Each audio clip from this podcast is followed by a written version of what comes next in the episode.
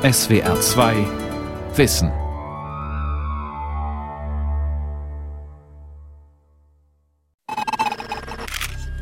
Amtliches Telegramm der autonomen Region. An die Kommission für politische und rechtliche Angelegenheiten aller Präfekturen, Bezirke und Städte. Einstufung spezielles Geheimhaltungslevel. Zitate aus geheimen Dokumenten aus dem Innersten des chinesischen Staatsapparates. Eine anonyme Quelle hat sie Journalistinnen und Journalisten zugespielt. Sie zeigen, wie radikal die chinesische kommunistische Partei gegen die muslimische Minderheit der Uiguren im Nordwesten des Landes in der Provinz Xinjiang vorgeht. Umerziehungslager in Xinjiang, wie China die Uiguren unterdrückt, von Philipp Eckstein, Christine Adelhardt, Jan-Lukas Strotzig und Benedikt Strunz. Die Dokumente, die sogenannten China Cables, umfassen mehrere geheime Regierungsanweisungen. Darunter ein zentrales Dokument, ein Schreiben aus dem Jahr 2017, gerade einmal neun Seiten lang. Es trägt den Stempel Geheim. Um die Stabilität und langfristige Ruhe der gesamten Gesellschaft in Xinjiang zu fördern, legen wir folgende Stellungnahme vor. Stellungnahme zur weiteren Verstärkung und Standardisierung der Arbeit von Erziehungs- und Ausbildungszentren für berufliche Fertigkeiten. Erstens. Garantie der absoluten Sicherheit der Ausbildungszentren. Zweitens. Steigern der Qualität und Effizienz von Erziehung und Ausbildung. Drittens. Einführung eines Einteilungs- und Punktesystems. Viertens. Die Anweisungen in dem geheimen Dokument bergen politische Sprengkraft.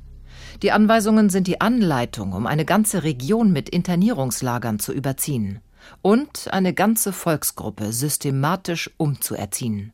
17 Monate lang hatte ich keinen Kontakt zu meinen Familienmitgliedern. Ich habe von meiner Ärztin Stimme auch nicht gehört. Ich weiß auch nicht, was passiert für sie. Das einmal Zusammenkommen der Familienmitglieder, es ist für mich und für viele Uiguren im Exil erledigt. Das ist äh, bitter, sehr traurig.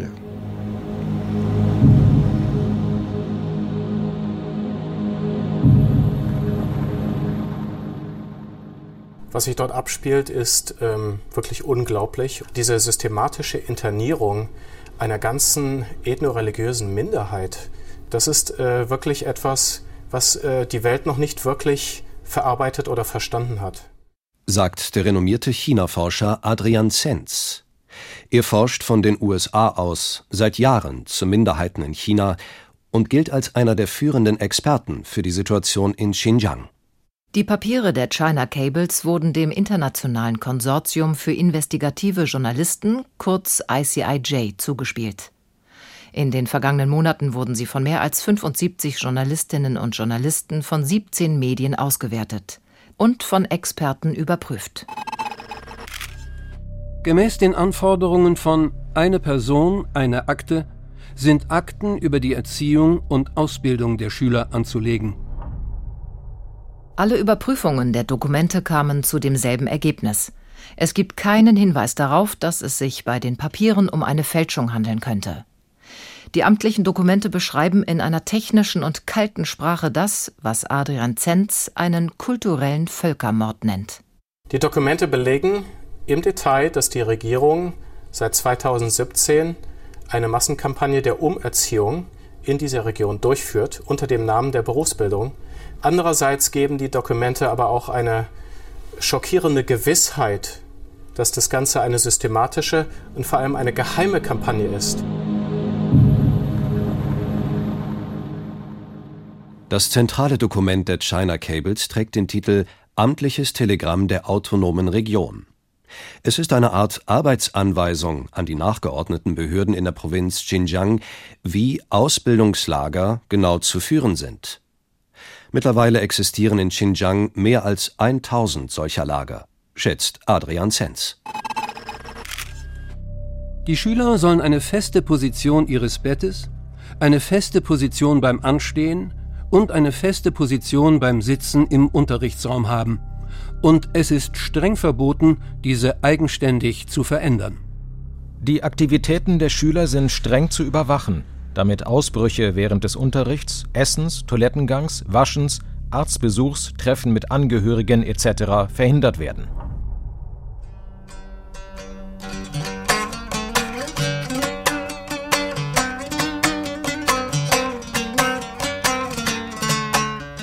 Xinjiang liegt im Nordwesten Chinas und grenzt unter anderem an Kasachstan und Tadschikistan. Xinjiang liegt strategisch günstig, ist rohstoffreich und touristisch reizvoll. Und Xinjiang ist die Heimat der Uiguren, einer muslimischen Minderheit, die gemeinsam mit anderen muslimischen Minderheiten rund die Hälfte der 24 Millionen Einwohner Xinjiangs stellt. So wie sich die Informationslage verdichtet, wissen wir, dass das Leben für Uiguren in der Region dort in Xinjiang unglaublich schwierig ist. Äh, es ist ähm, gezeichnet von allumfassender Überwachung von weiten Teilen der Bevölkerung im Alltag, ähm, insgesamt ein Klima der Angst.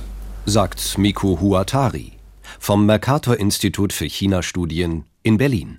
Uigurisch ist eine Turksprache und viele Uiguren fühlen sich kulturell Istanbul näher als Peking, sagt Adrian Zenz.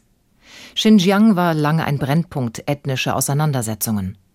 1949 marschierte die chinesische Volksbefreiungsarmee in der Region ein, um sie, weitgehend friedlich, in die neu gegründete Volksrepublik einzugliedern.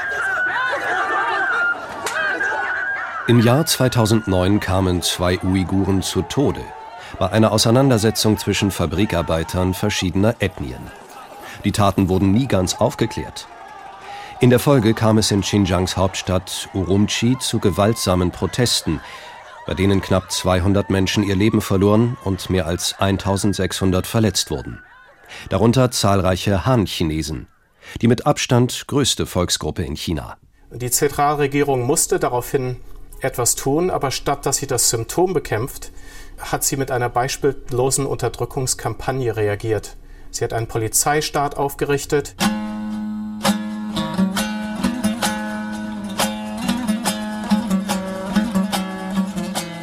Seither stehen Uiguren in den Augen der Kommunistischen Partei unter Terrorismusverdacht. Spätestens 2016 begann die chinesische Führung damit, in der Region Internierungslager zu errichten. Deren Organisation wird nun in den China Cables in bislang nicht bekannter Genauigkeit enthüllt. Die Papiere zählen insgesamt 25 Anweisungen auf, wie das Wachpersonal die Lager zu organisieren hat. Der Besitz von Mobiltelefonen durch die Schüler oder das Aushändigen von Mobiltelefonen durch das Personal an Schüler ist streng untersagt. Auch außerhalb der Lager gleiche Xinjiang heute für Uiguren einem Gefängnis, sagt Margarete Bause, Bundestagsabgeordnete der Grünen. Sie sehen sich mit einer lückenlosen Überwachung durch modernste Überwachungstechnologie konfrontiert, angefangen von ähm, der App, die Sie gezwungen sind, auf Ihr Handy zu installieren, äh, die jeden Schritt äh, und jedes Wort überwacht, ähm, über Gesichtserkennungskameras überall im öffentlichen Raum, ähm, über willkürliche Besuche bei Ihnen zu Hause von chinesischen Sicherheitskräften. Also der Versuch, wirklich das ganze Alltag Alltagsleben lückenlos zu überprüfen. Jeder Ausdruck uigurischer Kultur wird systematisch unterdrückt. Wie rücksichtslos die Kommunistische Partei dabei vorgeht, lässt sich sogar aus dem Weltall beobachten. Aktuelle Satellitenaufnahmen belegen, dass Moscheen abgerissen wurden und ganze Friedhöfe eingeebnet. Selbst uigurische Namen gelten der chinesischen Führung mittlerweile als verdächtig. Yapchangül, Yadkare, Yadkar Büwi. Kis bedeutet immer Mädchen. Tahir Kahiri ist Dozent für uigurische Literatur und Sprache am Seminar für Turkologie und Zentralasienkunde der Universität Göttingen. Das ist Hauptwerk meines Vaters. Das Buch heißt auf Uigurisch Uigurisch Kamus. Er blättert durch ein dickes Buch mit grün-goldenem Einband. Ein Lexikon mit 23.000 uigurischen Namen. Über Jahrzehnte hat sie sein Vater, ein bekannter uigurischer Wissenschaftler, gesammelt. 2010 wurde das Buch in einem chinesischen Verlag veröffentlicht. Doch heute sei es in China verboten, berichtet Kahiri, der seit 13 Jahren in Deutschland lebt. Mein Vaters Leben, komplettes Leben ist durch den Staat kriminalisiert worden. Kahiri ist stolz auf die Arbeit seines Vaters und seinen Beitrag zur uigurischen Kultur. Er selbst forscht zu uigurischer Literatur und hat regelmäßig von Göttingen aus mit seinem Vater, der in Xinjiang lebt, gesprochen. Es gibt noch aktuelles Bild hier von Familie. Doch dann, Mitte 2017, Funkstille. Kahiri erreicht seinen Vater nicht mehr. Kein Telefonat ist mehr möglich, keine E-Mail, nichts. Kahiri ergeht es wie vielen Uiguren im Exil, die in dieser Zeit plötzlich den Kontakt zu ihren Angehörigen verlieren. Natürlich Traurigkeit, dann Schlaflosigkeit, alle die melancholischen Gefühle, diese Verlust, Angst, alles. Ja. Dann diese Angst davor, dass meine Familienmitglieder durch den chinesischen Staat entführt worden sind. 17 Monate hört er nichts. In dieser Zeit äußert sich Kahiri öffentlich und thematisiert auch den Verdacht, dass sein Vater in ein Umerziehungslager verschleppt wurde. Über Umwege erfährt er schließlich, dass sein Vater wohl inhaftiert wurde. Dann im März 2019 plötzlich eine Nachricht. Mein junger Bruder. Kahiri erkennt bei dem Videogespräch seinen Vater kaum wieder. Er zeichnet das Gespräch vorsorglich auf. Der Vater hat stark abgenommen, die Haare sind kurz geschoren. Mein erster Eindruck war, dass er eine Überlebende aus Gulag ist. Doch der Vater wiegelt ab. Der Sohn solle nicht an Lügen glauben. Er sei nie im Gefängnis gewesen, sondern lediglich im Krankenhaus.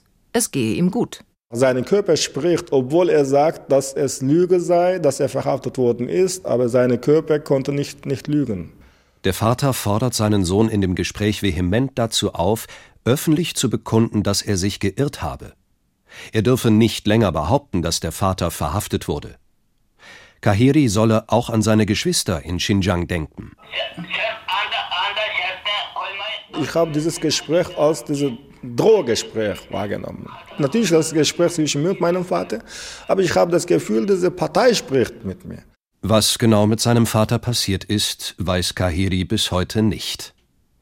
Er kann jetzt wieder gelegentlich mit ihm telefonieren, doch die Gespräche sind kurz und inhaltsleer. Es geht uns gut, es geht uns super, immer Wiederholung, gleiche Sätze.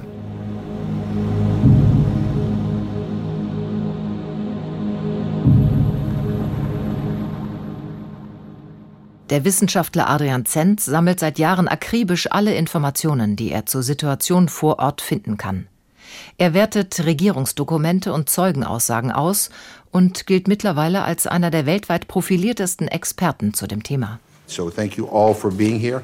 Uh, and Mr. Zenz, we will begin with you. Zenz berichtet, dass bereits Kleinigkeiten wie Beziehungen ins Ausland, das Benutzen von WhatsApp oder Skype, zu lange Bärte oder das Ausüben religiöser Praktiken in Xinjiang für Uiguren zu härtesten Repressionen führen können. Aber mit das äh, Schlimmste ist vielleicht die Kampagne, wobei äh, han-chinesische Regierungsbeamte in vigurische Dörfer geschickt werden. Und in diesen Dörfern besuchen sie die Viguren, äh, stellen Fragen, sie wohnen mit den Leuten, essen, schlafen mit den Leuten, um wirklich herauszufinden, wer glaubt wirklich an die Partei. Gibt es hier noch einen religiösen Glauben? Gibt es auch einen Moment des Zögerns, wenn Schweinefleisch den Muslimen angeboten wird. All das wird dann in ein Smartphone-App eingegeben und diese Smartphone-App leitet die Daten weiter in eine zentrale Polizeidatenbank. Wer auffällt oder gegen die häufig ungeschriebenen Regeln der kommunistischen Partei verstößt, dem droht die Internierung in einem der Straflager, regelmäßig ohne Prozess. Lange Zeit hat die chinesische Führung Berichte über die Lager als westliche Propaganda abgetan.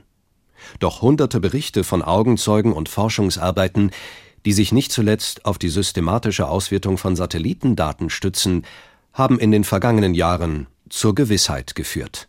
Es gibt ähm, sehr glaubwürdige Berichte, die von eins bis möglicherweise sogar drei Millionen Uigurinnen und Uiguren sprechen, die mittlerweile in den Internierungslagern inhaftiert sind. Sagt die grüne Bundestagsabgeordnete Margarete Bause. Nachdem der öffentliche und internationale Druck immer weiter wuchs, änderte die chinesische Regierung ihre Strategie. Seither bestätigt sie die Existenz der Internierungslager, spricht aber von Ausbildungsstätten. Das Standardnarrativ hierzu ist, dass es äh, um äh, Weiterbildungsmöglichkeiten für diesen Teil der Bevölkerung geht, äh, dass es auch darum geht, diese äh, Personen ähm, dem Arbeitsmarkt äh, zugänglich zu machen.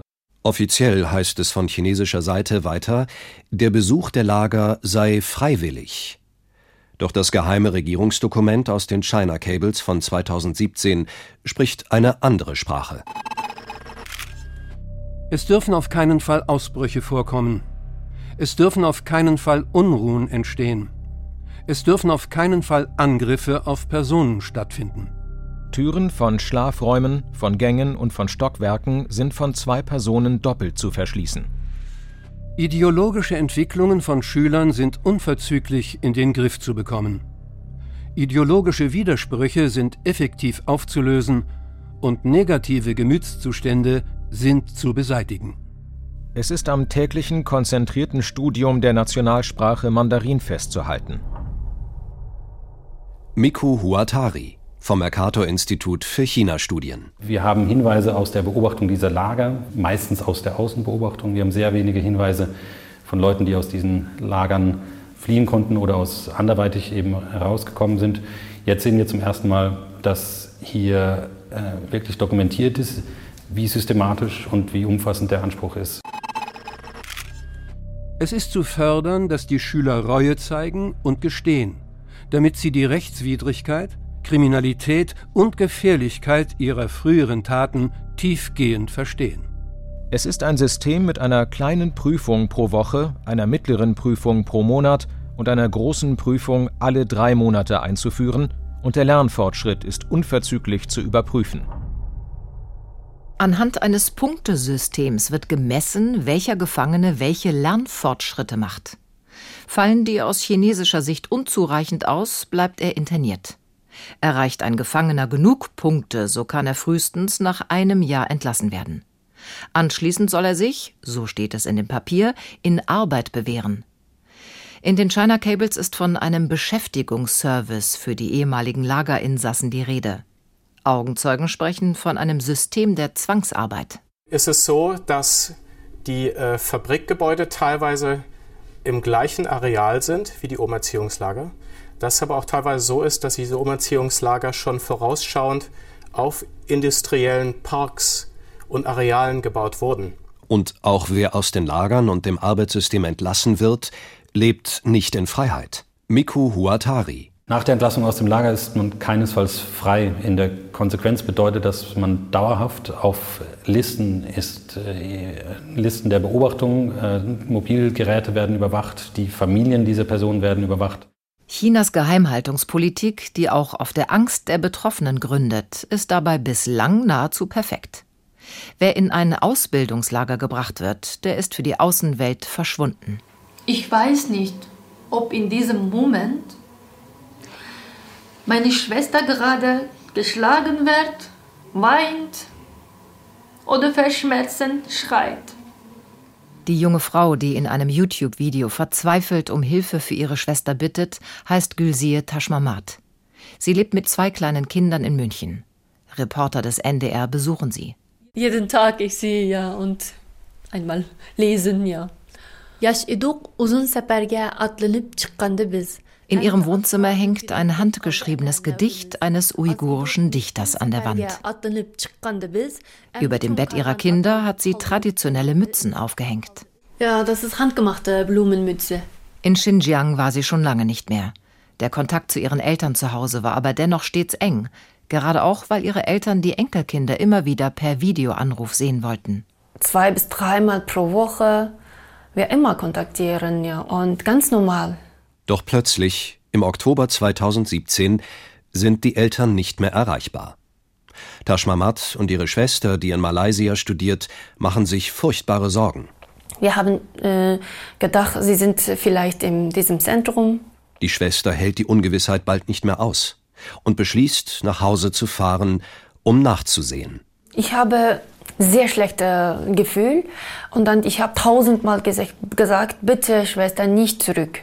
Ende Dezember 2017 fliegt die Schwester von Malaysia nach Xinjiang. Am Flughafen schickt sie ihrer Schwester in München noch eine letzte Nachricht. Seither Stille. Alle Kontaktversuche scheitern. Lediglich einmal erreicht sie eine Bekannte, fragt sie, ob die Schwester vielleicht in einer Schule sei. Und sie hat angeordnet, ähm, Freundin, deine Schwester ist in die Schule, ja. Niemand weiß, wann deine Schwester kommt. Bis heute hat Gülsir Taschmamat weder von ihrer Schwester noch von ihren Eltern eine Nachricht erhalten.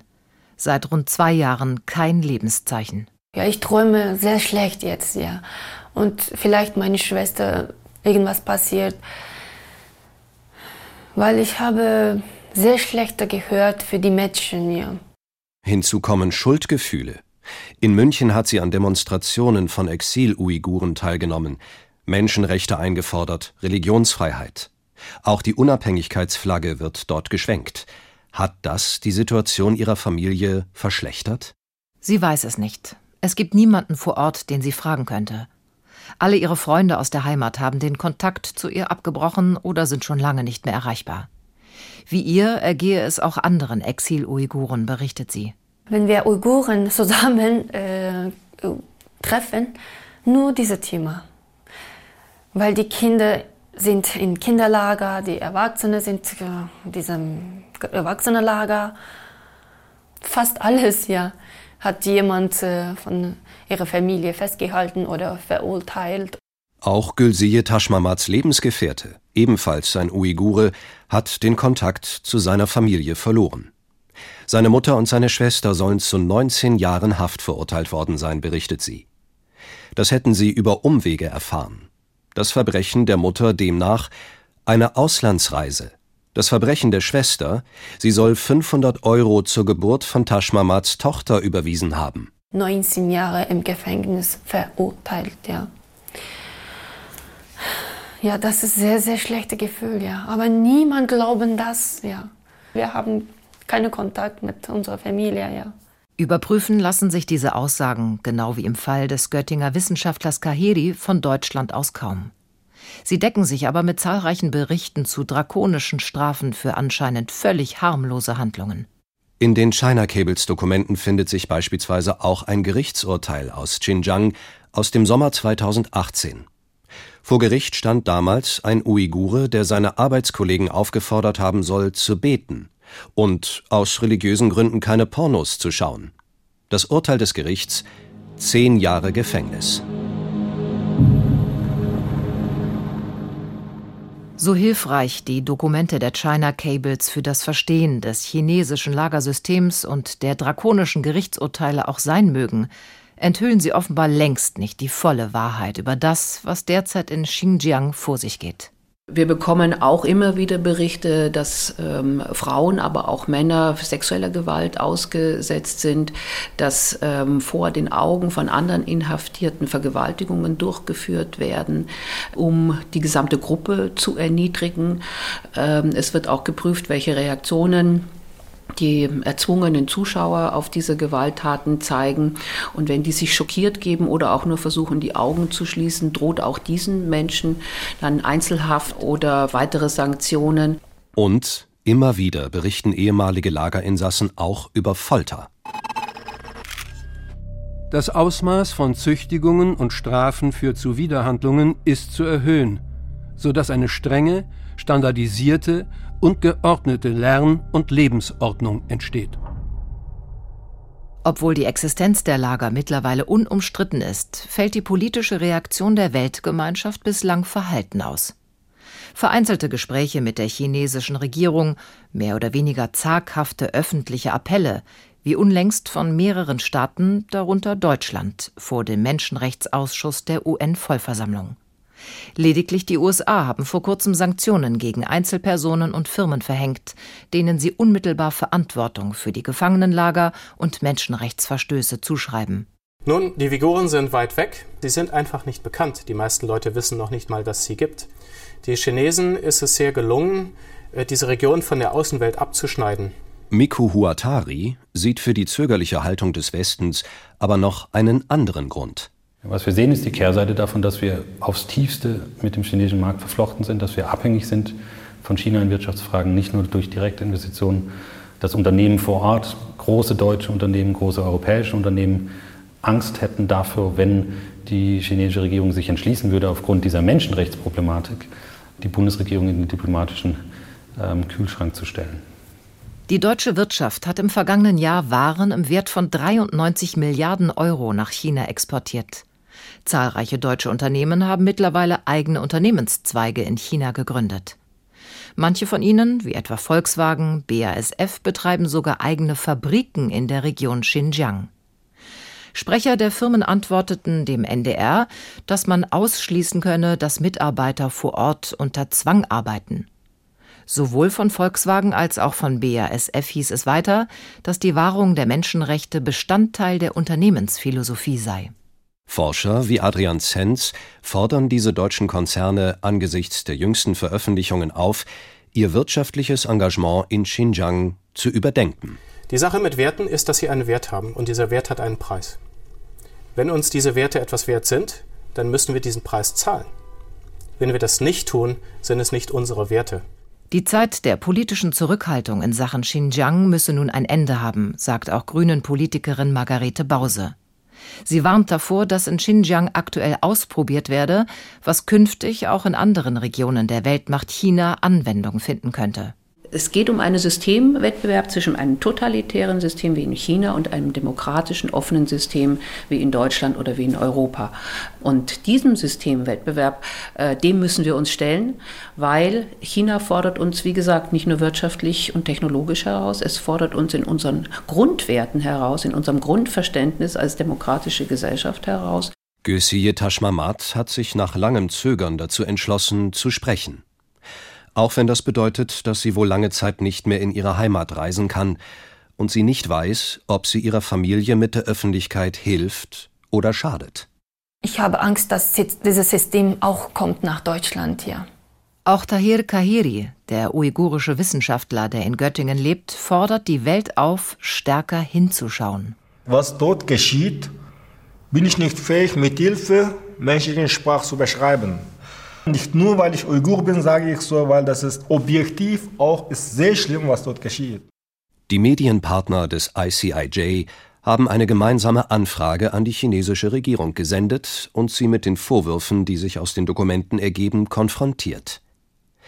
Diese Anfrage blieb unbeantwortet Umerziehungslager in Xinjiang, wie China die Uiguren unterdrückt. Nachtrag, die Geheimdokumente waren erstmals Ende November bekannt geworden. Sie haben inzwischen auch dazu geführt, dass das EU-Parlament vor einer Woche Sanktionen gegen China wegen des Umgangs mit den Uiguren gefordert hat. Die Welt verstehen. Jeden Tag. SWR2 Wissen. Manuskripte und weiterführende Informationen zu unserem Podcast und den einzelnen Folgen gibt es unter swr2wissen.de.